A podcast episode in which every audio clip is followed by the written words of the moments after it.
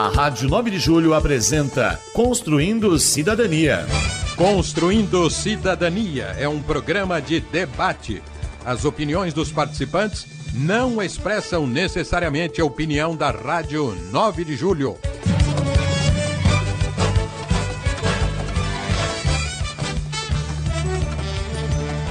Olá, ouvintes da Rádio 9 de Julho, olá, internautas, Facebook, YouTube.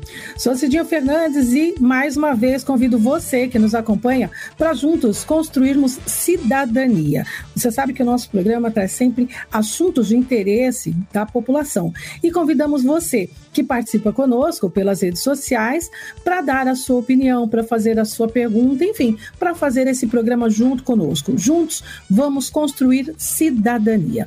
E o tema de hoje, nós vamos falar sobre chuvas, enchentes, deslizamentos e mortes. É, não poderia ser diferente, a gente não podia deixar passar batido. Não é tudo isso que está acontecendo aqui no Brasil, essas enchentes, os deslizamentos, sobretudo depois do que aconteceu em Petrópolis na cidade serrana lá do Rio de Janeiro. Ações de prevenção poderiam ter sido feitas para evitar esse tipo de desastre? Vamos refletir um pouquinho sobre isso. Nós vamos trazer dois convidados aqui no nosso programa para nos ajudar a entender essa situação tudo que aconteceu em Petrópolis e também o que tem acontecido aí pelo país afora. E também teremos depoimentos de cidadãos petropolitanos que vão narrar para a gente, vão contar para a gente né, tudo que eles vivenciaram e continuam vivenciando é, devido a essa tragédia. Bem, desde o início do ano, as chuvas de verão têm provocado deslizamentos de terra, alagamentos, enchentes de proporções históricas em várias partes do país, deixando milhares de pessoas desabrigadas e provocando a morte de centenas delas. Neste momento, o país acompanha espantado, não é? O drama das vítimas das enchentes na zona serrana do Rio de Janeiro. Lá onde a morte feriu tantas famílias, lá onde a força das águas varreu tantas casas morro abaixo, lá onde o desespero tomou conta de todo mundo, lá onde as trevas da dor sem limites encobriram tudo, a luz da esperança se acende forte através da solidariedade do amor fraterno, que é o que estamos vendo. São brasileiros dos quatro cantos do país oferecendo alimentos, água, roupas e carinho, se movimentando para minimizar a angústia daqueles que um dia, para o outro, perderam os seus pais, os seus filhos, esposa, marido, amigos, perderam fruto de muitos anos de trabalho.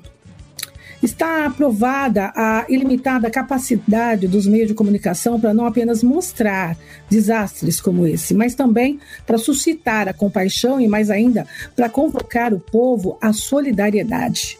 Bom, nem tudo está perdido quando vemos pessoas feridas pela desgraça, sufocada uh, pela sua dor, né, sendo ajudadas né, é, com outras pessoas que também acabam sendo feridas pela ferida dos outros né, as pessoas que se compadecem com essas feridas. Nem tudo está perdido quando tantos fazem sua a dor dos outros. Mas ainda assim fica aquela pergunta: ações de prevenção poderiam ter sido feitas para evitar esse tipo de desastre? O que, que você acha? Você que nos acompanha aí pelas redes sociais. Você pode dar né, a sua opinião. Facebook e YouTube da Rádio 9 de Julho à sua disposição. Queremos no programa de hoje deixar nossa solidariedade a todos que sofrem com as fortes chuvas, sobretudo os nossos irmãos petropolitanos, que neste momento vivenciam a situação mais trágica da história do município, totalizando até o momento 208 mortes. Na enchente de 1988, a cidade havia registrado 171 mortos. E queremos contar com você que nos acompanha aí pelas redes sociais, pela Rádio 9 de Julho, para fazer parte dessa corrente de solidariedade e também refletir conosco sobre quais seriam as saídas, minha gente, para lidar com o agravamento desse problema no futuro. Durante o nosso programa também iremos contar com a participação, depoimento de alguns moradores da região serrana, lá em Petrópolis, que gravaram a, a sua participação relatando as histórias de dor e esperança depois do temporal. Antes de chamar os nossos convidados, quero trazer aqui na nossa sala o Padre Cido. Padre Cido, cadê você? Ô, Cidinha, cá estamos nós para refletirmos sobre este tema que precisa ser visto de uma forma mais compassiva. Eu escrevi um artigo essa semana sobre essa frase que me irrita. Também quem mandou. Não é isso que o nosso povo tem essa uhum. mania? E autoridades também, né? Quem mandou construir casa no, no, no morro? Quem mandou. Será que eles não têm visão de é. futuro? É, será quem mandou quem mandou não estudar, quem mandou não trabalhar, quem mandou fazer casa em beira de, de córrego, e vai por aí, tudo também quem mandou, não é? Uhum. É, é curioso. Esta é uma das atitudes, e a outra é a da solidariedade. É bom que a gente tome consciência disso e que a gente pare de ficar jogando a culpa do sofrimento nas próprias pessoas, nas vítimas, e não naqueles que deveriam cuidar delas, né? Por aí. Uhum. E eu acho que os dois convidados que têm uma história bonita de vida vão poder nos ajudar. Você os apresente para nós. Sim, vamos trazer agora na nossa sala o, ele que é arquiteto, urbanista, economista e professor da FAO, ex-secretário de Habitação de São Paulo. Trazendo na nossa sala agora o professor João Sete Whittaker. João, seja muito bem-vindo. Muito obrigado, bom dia, Cidinha, Padre Cido. É um prazer estar aqui com vocês. E só é bom lembrar que eu fui secretário de habitação de São Paulo na gestão do Fernando Haddad, para que não confundam. Às vezes podem achar que foi alguma outra. Obrigado. Então, estamos aí. Bem-vindo. Também no nosso programa, ele que é geólogo sanitarista, graduado pela USP, também foi secretário do Meio Ambiente de São Paulo, trazendo também na nossa sala Adriano Diogo. Seja bem-vindo, professor. Bom dia, bom dia, Cidinha, bom dia, Patrícia, bom dia, Joãozinho e Itater. Joãozinho já está virando nome de santo. Chiquita, que... Chiquita já está com cara de santo. Ah, yeah. Vamos começar, Padre Cido? Vamos lá, claro. E temos muita coisa para conversar. Primeira coisa que me veio à cabeça quando eu estava vindo para cá. No, o nosso cancioneiro popular tornou favela e tornou gente que mora em morro, né? Gente muito romântica. A lua furando nosso zinco, salpicava de estrelas nosso chão, favela, o que mora no meu coração. Isso fez com que a gente começasse a, pensar que as pessoas estão lá é, por romantismo e não por necessidade. Vocês não acham isso? Às vezes a gente os culpa por correr atrás do seu direito de moradia, não é? Eu queria ouvir, primeiramente, o Ita, que o, o, o João, sobre isso. Claro, bom dia novamente. É um prazer estar aqui com a Adriana Diogo, que é uma referência para todos nós. Foi vereador com meu pai lá no governo da Irundina, depois dos anos 90, depois foi deputado estadual. Até tinha esquecido que de tudo que ele faz, ele, ele é geólogo. ele é o que ele é possível para falar aqui. Então é um prazer aqui estar com vocês. É claro, Padre o senhor falou certo. Às vezes as músicas, quando elas são escritas por quem mora na favela, elas trazem também um bonito sentimento de pertencimento à comunidade. Né? É, é, tipo, é verdade. Os brasileiros têm essa coisa de, de valorizar a vida e valorizar o que tem e o que tem pelo lado humano. Mas muitas vezes essa, esse retrato ele romantiza e ele faz as pessoas esquecerem que ninguém mora lá porque quis, né? ninguém mora lá porque escolheu, porque falou, puxa vida, tem uma vista bonita, vamos instalar lá e, e, vou ficar ali arriscando ter acidente na primeira chuva e ter um desmoronamento ou qualquer coisa do tipo. Claro que isso é resultado da lógica de urbanização brasileira. O, a urbanização é, brasileira, ela tradicionalmente, ela não tem a participação de um Estado ordenador, de um Estado interventor que diga o que, que deve ser feito, o que, que deve ser ocupado, pensando na possibilidade de todo mundo, ou o máximo possível de pessoas, ter onde morar.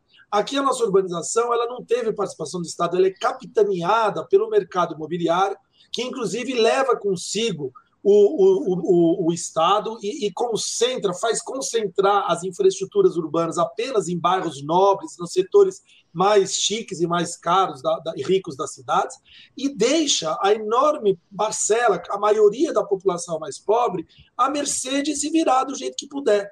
E ela acaba indo para aquelas regiões que não têm, a princípio, interesse do mercado imobiliário e que o Estado faz vistas grossas e que são as únicas que acabam restando para elas irem ocupar. E isso não é uma coisa que aconteceu nos anos 50, 60 em diante. Começou lá mas olha, eu fui secretário de habitação em 2016 em São Paulo, e eu me lembro que todo dia que a gente andava pela, ali pela periferia, a gente ficava vendo novas ocupações, novas pessoas chegando, novas casas sendo construídas, pela absoluta falta de alternativa que o Estado e o mercado no Brasil dão para a população em geral poder ter onde morar. E os aluguéis dentro do mercado formal são tão caros, são tão artificialmente valorizados, que tem gente que não consegue mais pagar e que se vê expulsa de uma casinha que até conseguia alugar e se vê obrigada a ir também ocupar essas áreas. Então ninguém escolhe, ninguém está lá porque quer, e na verdade é porque a população brasileira sabe construir, porque constrói, constrói a cidade dos ricos, que nós não temos mais tragédias, porque na verdade ela ocupa e ocupa até de uma maneira bastante razoável. Quando a gente vê as fotos, a gente se pergunta como é que não acontece mais ainda tragédia do tipo. É verdade. Pois é, Adriano, aí nós temos é, é, essa questão. Eu até antes de fazer uma pergunta para você, eu vou lembrar que você é geólogo e é sanitarista. Nós estamos celebrando o centenário de Dom Paulo Evaristo que colocou uma médica sanitarista para cuidar de nossas crianças. É por isso é muito importante que a gente é, ressalte isso. E mais uma coisa que me comove: Dom Paulo começou seu sacerdócio lá, nos morros de Petrópolis visitando aquelas famílias, não é? Mas então a, a pergunta que, que a gente faz é esta: o que que faz uma enchente dessa proporção acontecer? Padecido, já que o senhor me deu essa licença poética, falando de Dom Paulo Evaristo e de sua irmã Gilda Arnes, que morreu no Haiti, eu vou, o senhor me, não me, uh, eu vi que a produção do programa falou que eu só posso tocar em assuntos leves, nada pesado. Então, já que eu não posso falar de assuntos pesados do, do, do Brasil e de Petrópolis, vou contar um segredinho para o senhor.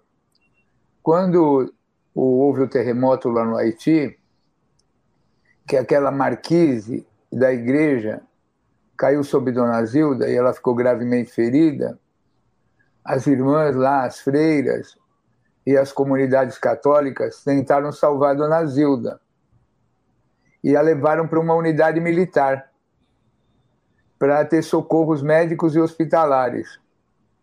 O comandante das tropas na época, no Haiti, era nada mais, nada menos que o general Heleno. Quando ele soube que Dona Zilda estava nas dependências de uma instituição militar brasileira, embora gravemente ferida, ele falou que era para negar qualquer tipo de atendimento à irmã de Dom Paulo Evaristo Arnes. Essa é nossa inimiga. Aqui ela não vai ser atendida. Ela não é nossa convidada. E assim, Dona Zilda foi, sem nenhum tipo de atendimento. Bom, fazendo essa introdução, quero dizer para o senhor o seguinte, Padre Cid. Uh, a primeira coisa que eu acho que a gente ia fazer aqui no programa é fazer uma reverência, fazer uma homenagem a todas as pessoas que sucumbiram em mais essa tragédia. E principalmente os desaparecidos, porque não tem dor maior que pessoas desaparecidas. Felizmente, nas imagens que eu vi da televisão, tinha uma igrejinha católica azul, onde era o centro de referência e de acolhimento de todas as famílias de Petrópolis. Em alimentação, em refúgio e tudo, foi o que sobrou. O que eu quero dizer, uh, Padre Cid, embora Petrópolis seja tida como cidade imperial, todos esses morros aí da região, essa população que não consegue financiamento, não tem mais programa Minha Casa Minha Vida, vai construindo na, em mutirão. E vou falar uma coisa para vocês aqui no rádio, aqui pela, pela 9 de julho. A, a coisa que menos existe no Brasil é a regularização de loteamentos regulares. Imaginem os senhores que uh, a água e a luz nesses, nesses assentamentos, nessas ocupações, não é regularizada enquanto a, a propriedade do terreno não é regularizada. Isso é um absurdo. Aqui em São Paulo, na Zona Leste, tem mais de 2 milhões, 2 milhões de pessoas tomando água imunda de mangueira preta, cheia de impurezas, cheia de substâncias nocivas à saúde, e, e também a questão da energia elétrica, que essas pessoas perdem tudo, tudo, porque os loteamentos não são regularizados. Então, essa, essa clandestina. Olha as imagens aí de Petrópolis. Que coisa terrível, coisa terrível. A população tem que encontrar um lugar onde morar. Tem que encontrar um lugar onde morar. As pessoas.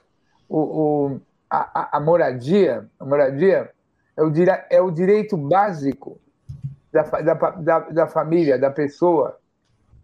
Todo, qualquer animal tem o seu ninho, o seu lar. Os seres humanos têm que ter isso. E essas pessoas das ocupações, ou como o senhor disse no começo, das, das antigas favelas, dos morros, elas praticamente não têm direito à cidade, não têm direito à vida. São vistos como marginais, são vistos como pessoas invisíveis. Essa realidade não muda no Brasil, não muda. Entra ano, sai ano, entra governo, sai governo, existe uma dificuldade enorme. Aí se cria uma utopia que nós vamos conseguir financiamento para construir casa para todas essas pessoas. O Minha Casa Minha Vida acabou. Acabou. Com todos os erros e inconsistências, acabou. Não tem mais financiamento para novas moradias. Agora, o Adriano, deixa eu te fazer uma é. pergunta. O que, que acontece com o solo, né? É, é, quando, quando chove muito, essas pessoas que estão assim é, nos morros que constroem lá, e, e, enfim, sem todo esse saneamento, sem toda essa estrutura, né? O que, que é. acontece quando temos essa quantidade de chuva? Não, você viu que outro dia... Chegou em Petrópolis, por exemplo. Você vê que, independente da, da questão da moradia, aquele acidente de Capitólio outro dia lá Sim. no Lago de Furnas, hum. você viu que deslocou aquela enorme rocha na, sobre aquelas pessoas que estavam lá buscando uma balneabilidade e tal. Acontece o seguinte, Cidinha, a infiltração da água, a infiltração da água, ela é previsível, ela é visível.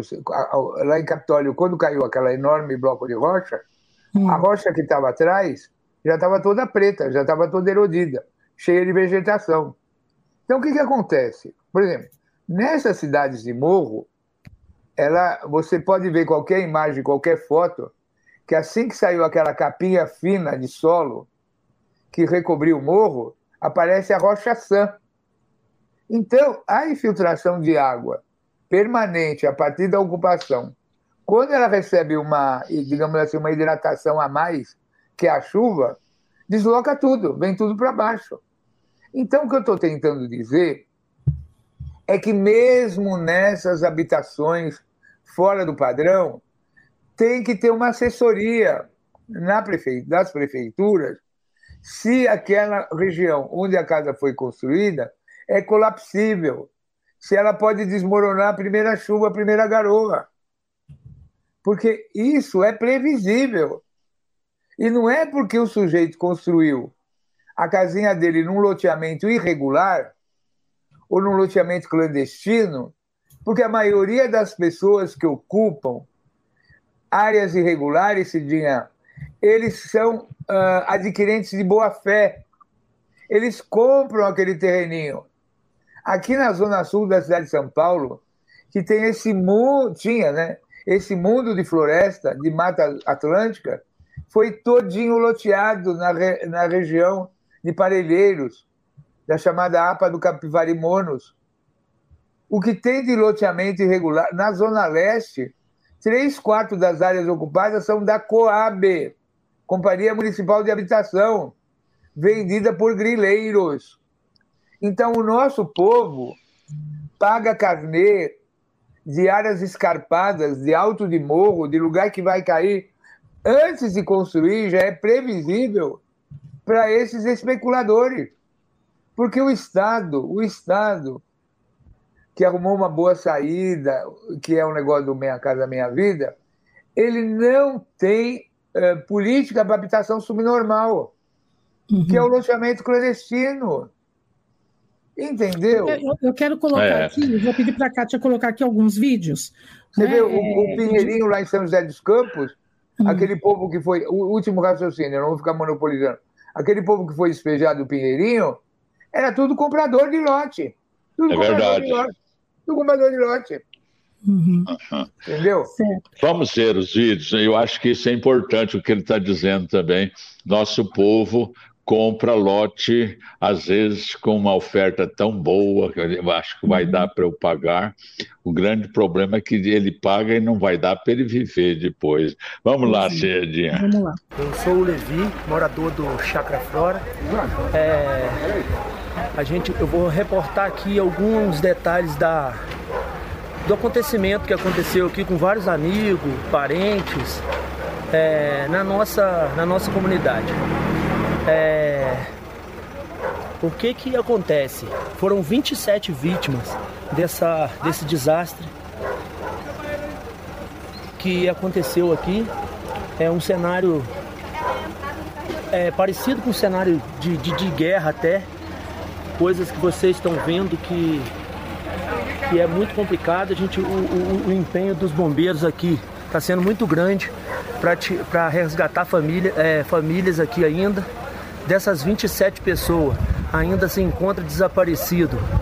É, cinco pessoas é, estão procurando. Nesse momento agora, depois de oito dias, foi encontrado até um animalzinho, um gato vivo, um pouco machucado, mas vivo, foi encontrado. E, e a gente está fazendo é, o, o, empenho de toda a, comunidade, de toda a, a, os pessoal do bombeiro, o voluntário, está sendo muito grande é, em resgatar esses corpos para dar um pouco de alívio para as pessoas do, do bairro. Esse é o, o cenário que a gente está passando para vocês. É um cenário é, triste, uma coisa difícil é, para todos.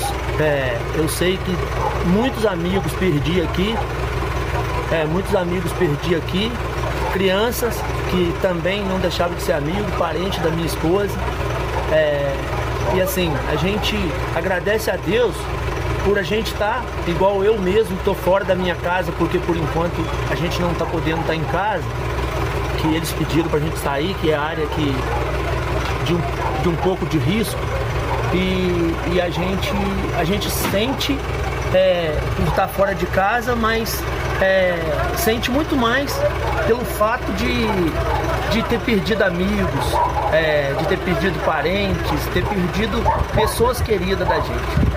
Então, é, às vezes é um pouco até difícil falar sobre as pessoas e, e, a, e a, agonia de estar tá aguardando, de estar tá, é, aguardando encontrar essas vítimas que estão que estão é, desaparecidas ainda é, é muita. É famílias, famílias sofrendo por isso, acompanhando, é, acompanhando. Tem uma, uma menina ali em cima do, do morro ali, tem uma menina ali em cima do morro que está procurando a avó de 86 anos. Ela, ela está agoniada porque não consegue encontrar a avó, é muitos escombros, é muita, é muita, muita lama, é muita pedra, muita coisas que estão é, atrapalhando. Essa aí é uma outra parte do cenário de destruição do nosso bairro. Aqui embaixo foi encontrado, logo aqui onde está a máquina, foi encontrado os corpos das crianças e da mãe grávida. É, ao lado aqui tinha prédios que foi é, caiu inteiro. É, esse é o cenário todo da, do nosso bairro. Bairro Chacra Flora. Bairro Chacra Flora. E, e tem. É, ainda tem ainda corpos sendo retirados na parte de cima. A parte de baixo já foi concluído. É, e a gente é, quer agradecer a todas as pessoas que doaram alimentos para a comunidade. Pois é, eu queria ouvir agora o João a respeito disso. O que que um eu conheço a sua história, a história da sua família, nessa sensibilidade para com os problemas sociais. Agora, o que que um arquiteto urbanista, do ponto de vista de um arquiteto urbanista, como é que você vê essa situação diante de um cenário de guerra que nós acabamos de ver? Olha, é, o Adriano falou uma coisa muito importante, que é o quanto a gente tem uma grande parte da cidade que às vezes, inclusive, nem é tão em áreas de risco, mas que ela foi deixada para ser construída e se urbanizar é, por conta própria, vamos dizer assim. E hoje em dia, se a gente tivesse uma ação do Estado realmente, vamos dizer, preocupada em transformar toda essa cidade que não é bem cidade é, é, é, em algo que, que realmente decente, significaria uma inversão radical dos investimentos públicos, que no Brasil eles se repetem são constantemente é, direcionados sempre para as mesmas áreas. Se você pegar qualquer cidade, os bairros ricos recebem camadas e camadas de asfalto, enquanto que, ou então se constroem pontes estaiadas, se fazem anéis viários para o carro, enquanto que aquilo que é estrutural para a cidade, que é obra de drenagem, de saneamento, de contenção de encostos, de melhoria das habitações, de transporte público, etc., para o restante da cidade, isso não é feito quanto menos ainda é, políticas de habitação decentes, como o Adriano falou. Agora, hoje em dia, existe até uma movimentação junto aos órgãos profissionais de arquitetura, mostrando que há uma enorme possibilidade de se fazer esse esforço para a gente fazer o que a gente chama de melhoria habitacional. Ou seja, não precisa fazer sempre casa nova, conjunto habitacional. Tem muita gente que, se recebesse uma ação do poder público associada a arquitetos e urbanistas para melhoria do lugar onde mora, você poderia transformar muitos bairros que parecem muito arriscados em bairros muito razoáveis e decentes. Por quê? Porque, na verdade, a gente tem tecnologia e tem capacidade de fazer é, uma série de obras, de soluções que podem ajudar a ter uma ocupação. Um exemplo disso é que se você vai para o litoral norte do, de São Paulo, por exemplo, você tem, e no Rio também, casas e casas e mansões e mansões de gente rica que está nas encostas ali. Vez ou outra acontece de cair. Né? O Clodovil, por exemplo, era famoso que uma casa que ele tinha lá em Ubatuba caiu metade dela. Mas vamos dizer que é um em um milhão que acontece isso. Por quê? Porque com dinheiro, com conhecimento técnico, você tem condições de fazer ocupações que sejam conscientes, que sejam mais responsáveis e retirar uma parcela muito menor da população que está em situação que realmente não pode ser contida e que tem risco. Mas isso significaria anos e anos de investimento público em arquitetura e urbanismo para essas áreas, o que de fato não acontece. Segundo ponto, não é só nessas áreas que precisa acontecer. Essas fotos mostram problemas graves de drenagem, né, que são devidas ao descontrole da urbanização na parte rica da cidade. A gente aqui no Brasil, o governo deixa o mercado imobiliário construir do jeito que quiser e impermeabilizar o solo de maneira absolutamente indecente, de tal forma que isso muda completamente o regime hídrico, muda o fluxo de águas e potencializa ainda mais quando nós temos chuvas tropicais, que afinal de contas nós somos um país tropical, isso potencializa ainda mais esses desastres, porque nós temos cidades que não têm mais capacidade de absorver sequer é, uma gota d'água. Então é um desastre que é o, mais, o que mais impressiona é o quanto a nossa cidade, a nossa sociedade é cindida, porque a cada ano isso se repete. E depois de dois meses, todo mundo esquece do assunto para relembrar no ano seguinte, quando a gente tem de novo, lamentavelmente, centenas de mortes pelo país, né? E não só num só lugar, é no país inteiro. Esse ano a gente viu, começou no sul da Bahia, foi para Minas, veio aqui para Osasco, vai. Então é uma, é, um, é uma situação que a nossa sociedade como um todo precisa tentar e não fingir que acabando o mês de março resolveu todos os problemas até a gente esperar a próxima tragédia. Tem que controlar o mercado imobiliário, tem que controlar a forma de urbanização e tem que entrar com políticas que invirtam a lógica dos investimentos públicos para a gente começar a tratar as nossas cidades, todas elas, e não só os bairros ricos, como elas devem ser tratadas. Olha, tem um, tem um depoimento também que eu queria trazer aqui, o, o Padre Cido, João e, e Adriano Jogo, que é, o, quando o João fala né, da, que tem casas, inclusive casas ricas, vamos colocar assim, né, que são construídas em morros e tal, a gente teve também toda aquela tragédia ali na, na Rua Teresa, lá em Petrópolis, e tem alguns pontos ali perto, né, que são é, é, pontos é, de, de classe média alta até, né? A gente tem um depoimento aqui de um rapaz que, que vem também é, nesse sentido, né? Por conta das fortes chuvas, que aí não, não tem é, nenhum investimento e tal, e, e, só tem promessas a cada quatro anos. Vamos, vamos ver esse vídeo, quero que depois vocês comentem também. Olá pessoal, tudo bem? Meu nome é Vinícius, sou morador de Petrópolis e vou deixar um relato aqui rapidinho para vocês, a pedido da nossa amiga Cidinha. É, na última terça-feira, como todos puderam acompanhar, nossa cidade sofreu aí com, com essa catástrofe, né? Com esse momento muito delicado, muito difícil na vida de todos os petropolitanos. É, eu estava indo buscar minha esposa no trabalho e aí fiquei preso num dos pontos que a gente achava que era mais seguro, né? Que era a Rua Tereza, onde é um posto de gasolina. E por um detalhe de Deus ali, né? Ele fez com que a gente abandonasse os carros e fosse se abrigar né, numa concessionária que tem em frente a, a esse posto de gasolina. E infelizmente o morro que tem atrás do posto de gasolina ele desceu inteiro, trazendo casa, pedra, trazendo tudo. E por um detalhe, por um livramento, por uma ação de Deus, hoje eu estou aqui podendo é, gravar esse vídeo para vocês, tá com a minha família, né? Porque a única explicação que a gente tem é a mão de Deus que segurou essa barreira para ela não entrar dentro da loja de onde a gente estava. Tinha criança, tinha aproximadamente 40 pessoas. Né? O meu carro ele serviu de bloqueio para que essa essa barreira não entrasse nessa loja, né? Meu carro ele serviu como bloqueio e naquele momento todo mundo com medo, todo mundo nervoso, não sabia o que fazer. Muitos, muitos pensavam em ajudar o próximo, só que você olhava para a porta da loja, a rede elétrica caiu, estava ligada, você não podia, você não tinha muito o que fazer, né? Só rezar, pensar e tentar se conectar ali de alguma forma é, com Deus para que nada acontecesse de mal a gente ali dentro daquela loja. Foram momentos de muita aflição, isso aconteceu por volta de quatro, quatro e meia, cinco horas da tarde e eu consegui sair de lá 10 horas da noite né, na rua vindo para casa, tive, né, viemos a pé porque as ruas cederam, é, a gente via um sinal devastador de guerra, pessoas com criança no colo, cheia de lama, é, e, e na quarta-feira já eu e minha esposa já é, fomos para a paróquia de São Sebastião, que é próxima à nossa casa, para estar tá podendo ajudar nessa ação social de estar tá separando, recebendo doações, separando cesta básica, cuidando daqueles que mais necessitavam. Eu não perdi minha casa, não perdi nenhum. Meu, meus familiares também não perderam casa, nada do tipo, mas a gente perdeu pessoas muito queridas, pessoas próximas a gente.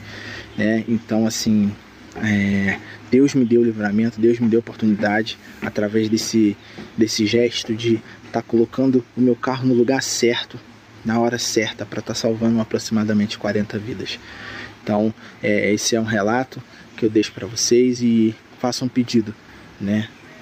Continuem rezando pela gente, porque a oração de vocês é fundamental para que cada petropolitano possa se reerguer. Né? Os que perderam tudo, começar do zero, construir a sua vida de novo, né? aqueles que perderam entes queridos, a oração de vocês possa ser o consolo, o conforto do coração de cada petropolitano que perdeu seu ente querido, né? A doação é importante, física, né, do bem material, roupa, alimento, sim, é muito importante, mas a oração, ela é mais importante para mim de todas as doações, né? A oração de cada um de vocês que está assistindo esse vídeo, que continue rezando pela gente, que Deus os abençoe também e que não perca fé nunca, gente. Não perca fé, porque Deus ele age nos mínimos detalhes. Um grande abraço. Que Deus abençoe a cada um de vocês que estão vendo esse vídeo. O desespero dessas pessoas é, que vivenciaram tudo isso naquele instante. Né? Eu gostaria que vocês é, falassem a respeito. Quer falar, Padre Cido? É, pois é, eu queria ouvir exatamente dos dois que já trabalharam nessa área de secretário do meio ambiente, né, secretário de habitação. Como é que as autoridades veem os movimentos por moradia? É, porque a, a própria há uma a própria, as autoridades têm mania de chamar ocupação de invasão. Né? Fica lá aquele terreno, ninguém quer, ninguém está com nada, estão esperando valorizar, aí o povo ocupa, porque está vazio, ocupa. Não, invadiu e vamos entrar com o cacete, vamos descer o pau neles, vamos tirá-lo sem nenhuma alternativa onde colocar aquele pessoal que já está ali há anos. Adriano, você chegou a dialogar com, com movimentos de moradia? Bom, Padre Cid, eu faço isso desde o tempo de Dom Luciano. Aqui, aqui no, quando eu comecei, uh, uh, no, no, chamado na área dos cortiços, né? Porque eu moro aqui na região central de São Paulo. Eu era morador aqui da Moca e a primeira incumbência que Dom Luciano Mendes de Almeida me deu foi trabalhar nos chamados cortiços que era uma realidade das mais dramáticas. Mas deixa eu colocar na realidade, isso eu estou falando de 75, 76, né? Vamos falar de 2021, 2021, 2022. Qual é a realidade hoje da questão da moradia? O senhor falou com muita propriedade, ocupação e invasão. Hoje, Padre Cido, hoje, com toda a sua idade, toda a sua experiência, a gente ouve falar alguma coisa aí no Rio de Janeiro, no bairro da Muzema, que as milícias são os loteadores. Pois bem, Padre Cido, vou lhe contar uma coisa que talvez não tenha chegado aos seus ouvidos. Hoje, os coiotes, coiotes, o que são coiotes? São aquelas pessoas que trazem grandes grupos habitacionais de outros países como haitianos, nigerianos, são loteadores. Eles trazem aquele povo e já vão ocupando terras, vendendo terras para esse povo e ocupando enormes áreas. Então, não tem responsabilidade. esses loteadores, esses loteadores clandestinos, essas enormes organizações de loteadores que vendem o terreno para as pessoas, eles nunca são responsabilizados. É muito difícil um loteador clandestino ser condenado. São enormes, enormes. E eles, além de vender o terreno, eles vendem o material de construção. Às vezes a casa já vem até pronta, o assentamento. Então, as milícias os grupos de ultradireita, hoje, são os grandes loteadores da periferia. Está na mão da bandidagem. Está na mão da bandidagem. Entendeu?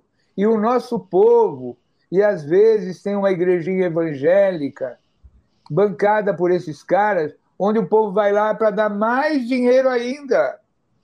Porque às vezes as nossas comunidades católicas não têm essa capilaridade. Então, a questão da moradia tem que haver um estudo profundo. Joãozinho é professor nisso. Eu sou um atirador de pedra na cruz. Então, o que, que acontece?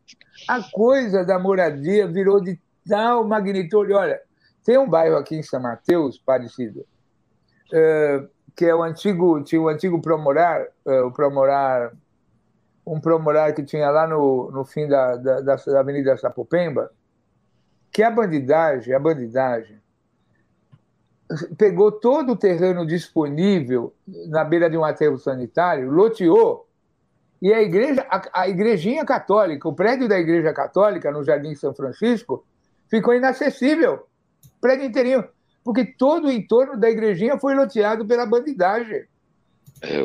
Então, a gente acha que movimento de moradia é aquele romantismo do fim da ditadura, do São Paulo crescimento e pobreza, do mutirão. Não, não é isso mais parecido. Lógico que tem isso ainda. Tem os movimentos organizados que tentam eh, adquirir lotes, fazem a urbanização, a drenagem. Agora, o que o Joãozinho falou? Quando é casa de rico, desculpe o maniqueísmo, quando é casa de rico que está em área de risco, os caras fazem muro de arrimo, muro atirantado, drenagem especial, canalização, põe até um radar ver, em cima da casa para ver se vai ter chuva.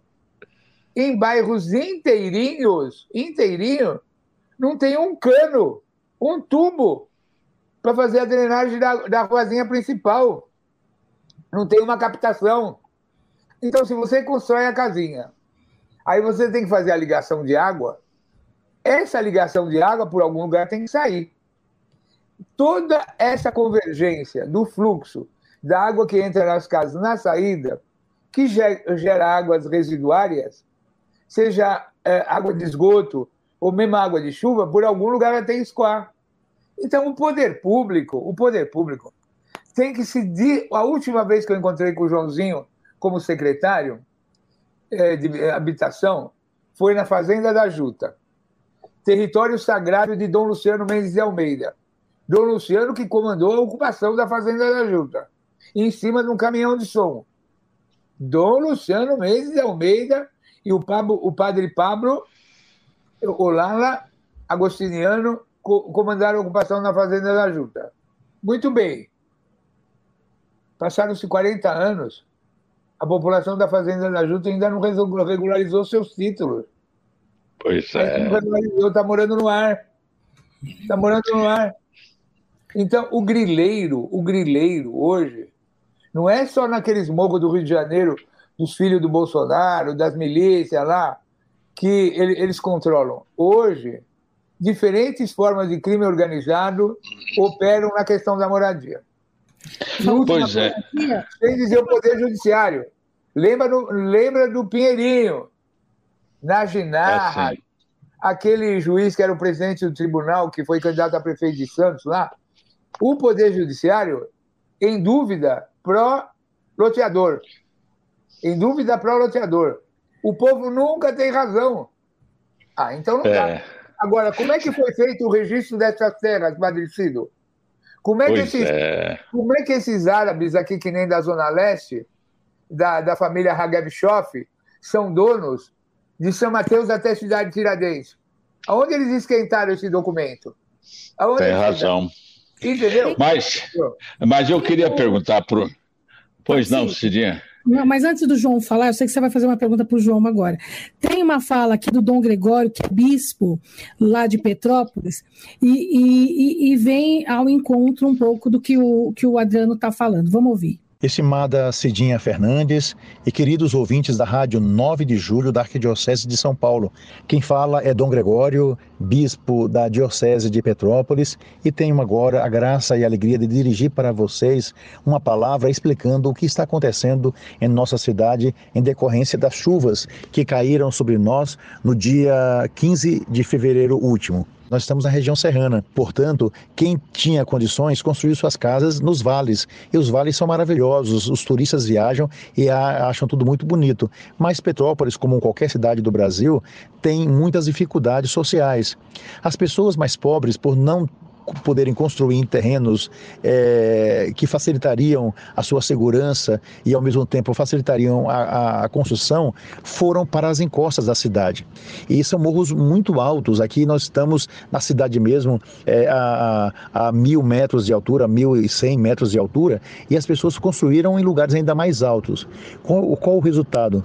É, quando existe uma chuva muito forte, acontecem determinadas tragédias. Não sei se vocês lembram, houve uma grande tragédia em 2011. Essa foi muito é, é, vista em todo o mundo é, pela, pela televisão né? e também tudo muito noticiado pelos rádios, onde morreram oficialmente 900 pessoas mas também morreram muito mais gente, né? É, que essas pessoas nunca foram é, é, é enterradas, é, passando a fazer parte da estatística que diz morte presumida. Essa é a realidade da região serrana quando acontece um grande incidente.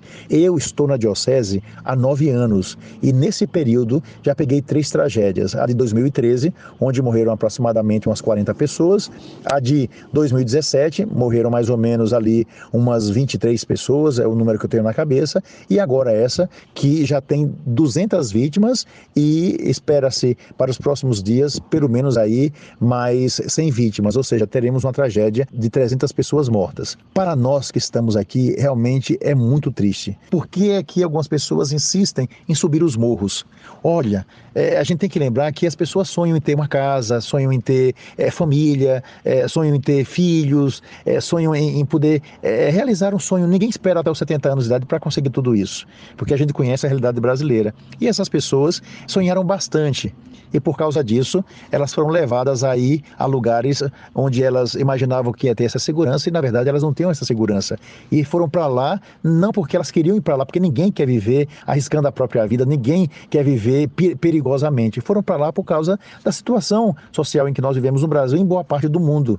Infelizmente houve esse incidente Pois bem, a Diocese de Petrópolis é, que conhece bem essas catástrofes, é, traz para si a responsabilidade de cuidar também desses filhos, como nós cuidamos pastoralmente e também pela pastoral de caridade.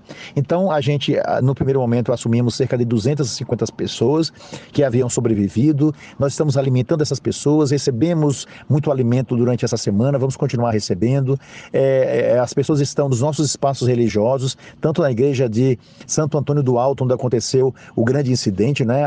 o lugar da tragédia fica diante do pátio da igreja. É uma coisa impressionante. Naturalmente, a igreja não foi atingida. É, nós estamos atingindo, nós estamos acolhendo as pessoas nos salões paroquiais, estamos, enfim, fazendo o melhor possível para atender essa população. É? E para isso, graças a Deus, estamos é, contando com a ajuda de tantas pessoas. Houve uma enxurrada de água mas houve também uma enxurrada de solidariedade. Uma multidão de pessoas estão nos ajudando, isso é uma grande alegria. Nós temos cerca de mil desabrigados e continuaremos eh, realizando esse trabalho que, continu, que consideramos fundamental. Para vocês aí da Rádio né, 9 de Julho, a você, Cedinha, e a todos os seus ouvintes, enfim, as pessoas que, que nos ouvem nesse momento. Apenas uma coisa, rezem pela gente. É isso que eu peço para vocês, para que a gente supere o cansaço, para que a gente é, se sinta consolado pela presença daqueles que de longe rezam pela gente, rezem pela gente, porque realmente não é fácil é, esse momento. Estamos também profundamente abatidos. Não foi Deus que escolheu a morte, não foi Deus que escolheu a exclusão, não foi Deus que colocou as pessoas sobre os morros. Fomos nós mesmos, homens que ao longo dos séculos não é, é criamos tudo isso e somos vítimas daquilo que nós criamos. É, peçamos a Deus que seja misericordioso e que se as pessoas não tiveram suas casas nesta vida ou alguns morreram nelas elas com tão pouca idade, porque muitos foram crianças, né, que o Senhor acolha no reino definitivo todos aqueles que lá estão, todos aqueles que, que farão parte né, é, da, da comunhão dos santos, intercedendo por todos nós. Um abraço, Cidinho, um abraço a todos aqueles que nos ouvem nesse momento é, e também lhes asseguro a minha oração. Que Deus os abençoe e que a Virgem Maria, nossa querida mãe, nos proteja a todos com sua materna intercessão. E até breve, se Deus quiser e eu espero que seja com notícias muito boas. É, aquele depoimento anterior me fez pensar um pouquinho no seguinte: toda vez que chove em Petrópolis, o pessoal vai ter que ficar à espera de um milagre. E de repente, alguns recebem o milagre, o resto nem tanto. Então eu fico pensando o seguinte: eu sempre gostei de dizer que Deus ah, age pela mediação de seres humanos, de, de pessoas. Eu acho que o problema lá de Petrópolis só vai acontecer pela mediação de gente interessada em resolver o problema. Porque senão vão ficar sempre à espera de um milagre. Alguns relatos de milagre e o resto desgraça. João, como é que você vê isso? Eu acho que é hora da, das autoridades pensarem mais no povo, e pensarem na, no, na sua responsabilidade, até pelo fato de terem recebido uma procuração para é, defender e cuidar dos negócios desse povo, é ou não é? Claro. Eu acho que a gente precisa é, é, prestar muito atenção, na verdade, porque as autoridades é uma coisa genérica. É, tanto o Adriano quanto eu já fomos autoridades. E eu garanto que quando a gente era autoridade, a gente não não promovia esse tipo de situação. Então, o que acontece também é a importância do povo brasileiro perceber o que, que acontece nas eleições. Eu acho que agora está aprendendo uma lição com o Bolsonaro, que é uma lição que é para pelo menos isso, pelo menos para isso o Bolsonaro vai ter que ter servido, para mostrar o quanto o voto é importante, quanto o erro no voto tá, faz diferença. Porque o Adriano lembrou bem, a gente foi lá fazer uma regularização da Fazenda da Juta, que fazia 40 anos que a turma estava esperando, e eu vou falar uma coisa sinceramente, não, não é para me gabar, é, foi uma coisa absolutamente simples de ser feita, que foi começar esse processo de regularização por parte da secretaria. Mas tão logo a gente saiu, o negócio emperra. Então, isso tem a ver com muitas coisas. Tem a ver, por exemplo, com essa decisão de começar a mudar as políticas públicas, que nem o senhor falou, isso, se a gente não tiver uma sequência de governos eleitos com responsabilidade, cujo compromisso é um compromisso com toda a sociedade, não com grupos específicos, sejam eles do mercado imobiliário, sejam eles grupos mais é, é, é, duvidosos, como as próprias milícias, que é o que vem ocorrendo hoje né, no Rio de Janeiro, muitas autoridades confundidas aí com o crime organizado. Se nós não tivermos uma sequência de governos bem eleitos, nós temos um vai e vem, um vai e vem, que não permite nunca fazer política que seja transformadora, porque isso que a gente está falando, que o Adriano falou, que é fazer drenagem, isso é coisa que precisa de muito tempo, porque nossas, os nossos territórios que estão nessa situação são muito, muito, é, muito vastos. Quando eu estava na secretaria, a gente começou a pensar um sistema de monitoramento pela Defesa Civil que fosse que permitisse a Defesa Civil ter até um convênio com a Clima Tempo, com alguma empresa dessas, para poder ter alertas é, regionalizados de chuva para a Defesa Civil poder ir lá, porque muitas vezes não são nem mil famílias, são 50, 40 famílias que chegam preventivamente, se retiram antes da chuva. E começa por aí, para depois começar a resolver as, as coisas mais estruturais. E aí eu respondo uma outra pergunta. Só que isso, para dizer o que eu estou querendo dizer com isso, é que leva tempo. A gente saiu da prefeitura, isso nunca mais foi implementado era uma política que levaria 5, 6, 8 anos para implementar. Seria uma pequena coisa, mas importantíssima. Né? Se junto com isso se fizesse também a melhoria desses bairros e assim por diante. Agora, eu queria comentar uma outra coisa que o senhor falou, que é o seguinte. O Adriano colocou muito bem como é que o crime organizado está se aproveitando dessa ausência do Estado, dessa ausência do mercado, para tomar o lugar né, do mercado imobiliário e promover ocupações que são muito arriscadas e que eles ganham dinheiro com isso, é o mercado imobiliário do crime. Né? Por conta disso, a mídia hegemônica, que não são vocês, essa mídia aí que a gente conhece no Brasil, ela vem repetidamente usando esses episódios para criminalizar os movimentos sociais de moradia. É verdade. Os movimentos de moradia, eles têm um nome muito bom, eles se chamam movimentos organizados. Eu fui secretário de habitação, eu sei o que eu estou dizendo. Sem eles é impossível fazer política pública, porque eles organizam. Os prédios vazios, o Brasil tem 5 milhões de unidades habitacionais vazias nas áreas centrais, para um déficit habitacional de cerca de 6 milhões. Esses prédios deveriam ser desapropriados pelos governos para fazer habitação e os movimentos organizados, eles fazem um favor quando eles ocupam esses prédios abandonados, que são prédios perigosos, são prédios que são vertentes de epidemia, de rato, de doença, eles cuidam, eles põem, eles reformam, eles põem extintor, eles dão uso para aqueles prédios. E aí vem a mídia e fala que porque eles estão cobrando 300, 400 reais de quem está ocupando, sendo que a classe rica paga aí 2 mil, 2.500 reais de, de condomínio sem reclamar, vai lá e fala que estão cobrando, estão extorquindo, que isso é bandidagem. Não é verdade. É claro que há o crime organizado infiltrado né, em muitas em ocupações, infiltrado nas favelas do Rio, etc. E tal. Mas os movimentos organizados são parceiros, do, deveriam ser vistos pelas autoridades como parceiros para a implementação de políticas de habitação. Nós fizemos isso. Nós dialogamos com todos eles, pensamos em políticas em comum, trouxemos alternativas, mediamos conflitos com proprietários de prédios, etc. E tal. Mas enquanto essas políticas no Brasil durarem quatro anos e forem interrompidas, porque entra aí um governo que foi eleito sem, inconsequentemente, nós não vamos avançar. Então, ressaltando aqui a importância do nosso dever cidadão de fazer um voto consciente, não só para o executivo, mas também aí para vereadores, deputados. O Adriano sabe do que eu estou falando, a importância que o legislativo tem nessa história toda. Olha, é, a gente tem ainda aqui é, alguns depoimentos né, que eu acho que era importante também a gente colocar uh, para a gente entendendo um pouco mais né, a situação deles lá também. Né? Vamos ver mais algumas aqui? Meu nome é Letícia, sou moradora aqui de Petrópolis, no Rio de Janeiro, e todos já estão acompanhando as notícias aqui da nossa cidade, né, a respeito das chuvas, a qual fomos acometidos, né, de consequências tão trágicas aqui para todos nós, né. No dia da chuva eu estava trabalhando na escola, por volta das quatro horas começou a chover muito, inundou todo o andar de baixo, e fomos todos para o andar de cima, ficamos lá aguardando até 9 horas da noite, que foi a hora que realmente a chuva parou e começou a ter movimentação na rua de pessoas, né?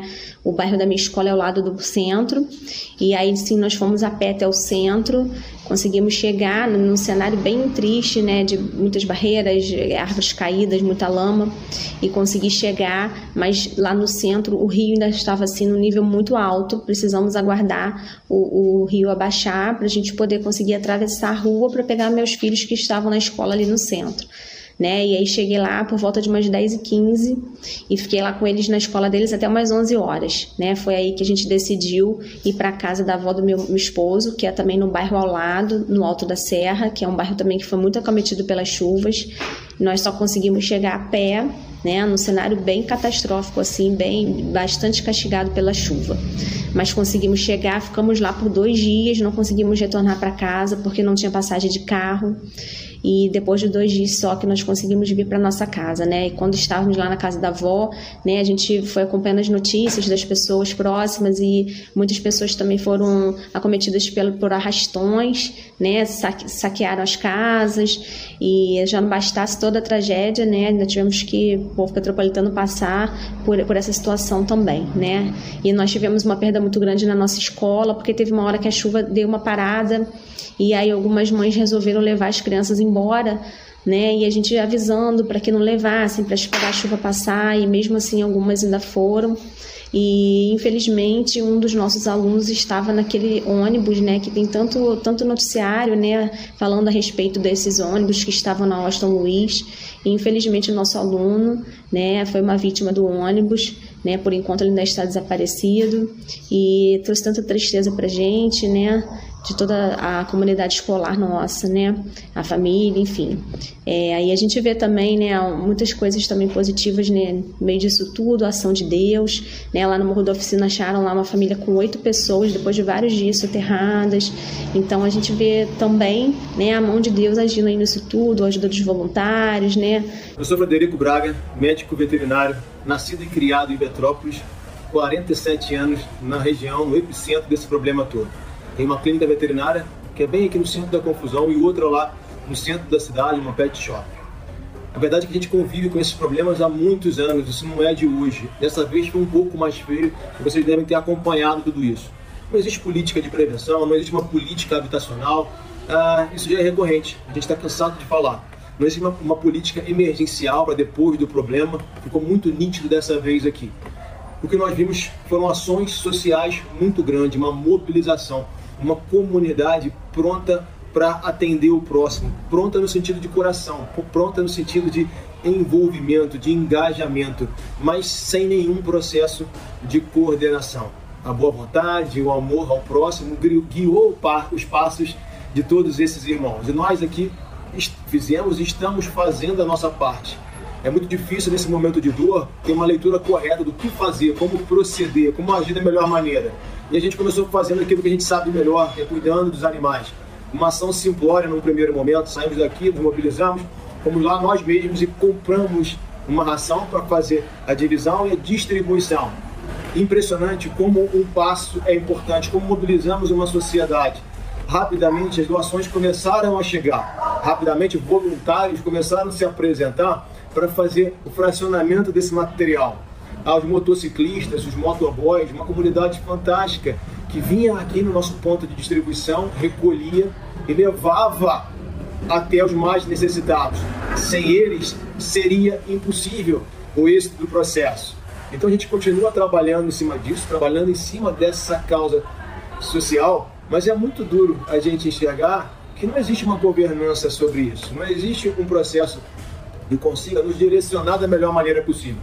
Hoje recebemos uma carga muito grande de ração que veio de um abrigo para animais. Então lá já estava lotado, veio para cá, daqui faremos a divisão.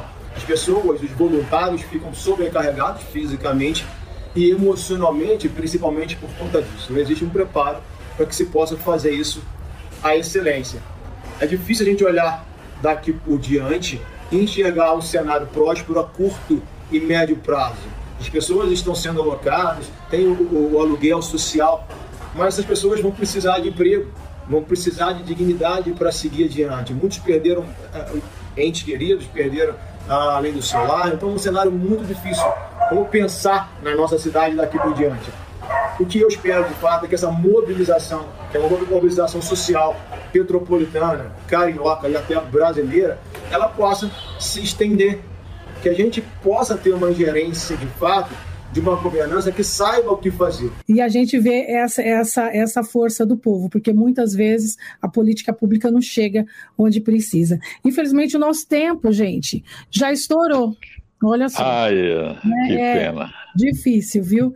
Né? O tempo já estourou, mas a gente quer agradecer muito aqui ao Adriano e também a, ao, ao, João Itaque, né? Porque vocês é, sempre são é, pessoas importantíssimas para nos ajudar a refletir e a construir cidadania, né, Padre Cido? É, ficou muito claro para todos nós que a, a, política pública de habitação, moradia, precisa ser vista com mais responsabilidade, seriedade. Ficou claro também que nós devemos é, é, apoiar os movimentos de moradia, porque são movimentos organizados e quando o povo ah, se movimenta, fica mais fácil chegar àquilo que todos pleiteiam. Tá certo. E a gente encerra então por aqui, né, o nosso Construindo Cidadania, né, agradecendo mais uma vez a todos vocês que ficaram conosco nessa live.